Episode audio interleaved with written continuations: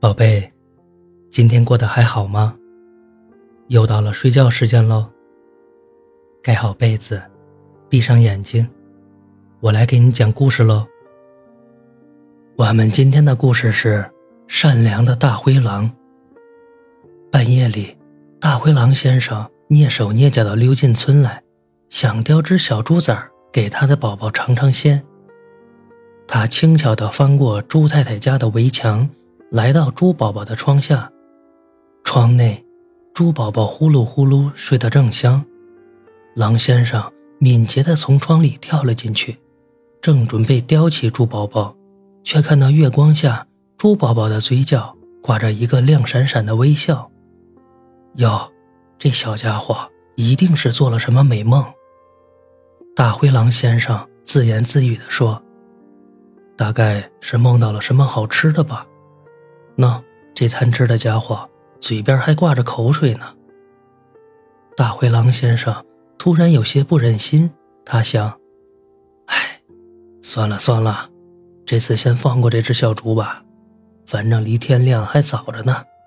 我去叼只小牛犊也不错。”大灰狼先生便来到了牛大婶的家。牛宝宝正在他的小床上酣睡，大灰狼先生。刚想叼起牛宝宝，却又看到月光下牛宝宝的嘴角也挂着一个亮闪闪的微笑。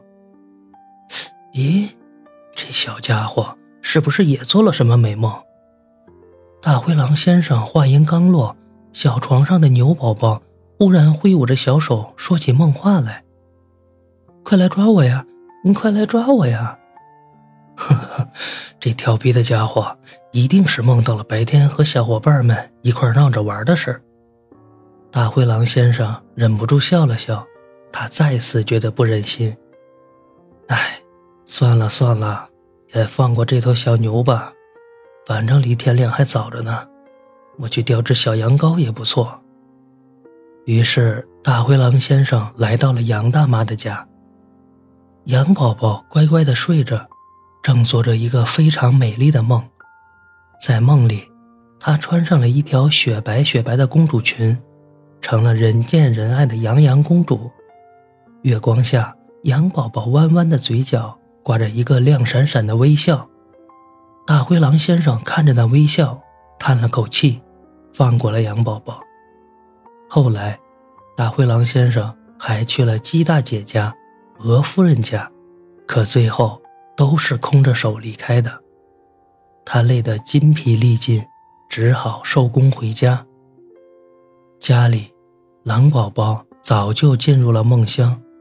月光下，狼宝宝的嘴角也挂着一个亮闪闪的微笑。狼先生亲了亲狼宝宝的脸颊，回到自己的卧室，他疲倦地躺了下来，慢慢地熟睡了。如果这个时候有谁站在狼先生卧室的窗外往里看，一定会发现，月光下，狼先生的嘴角也挂着一个亮闪闪的微笑。好了，故事讲完了，记得订阅、月票支持哦。晚安，宝贝。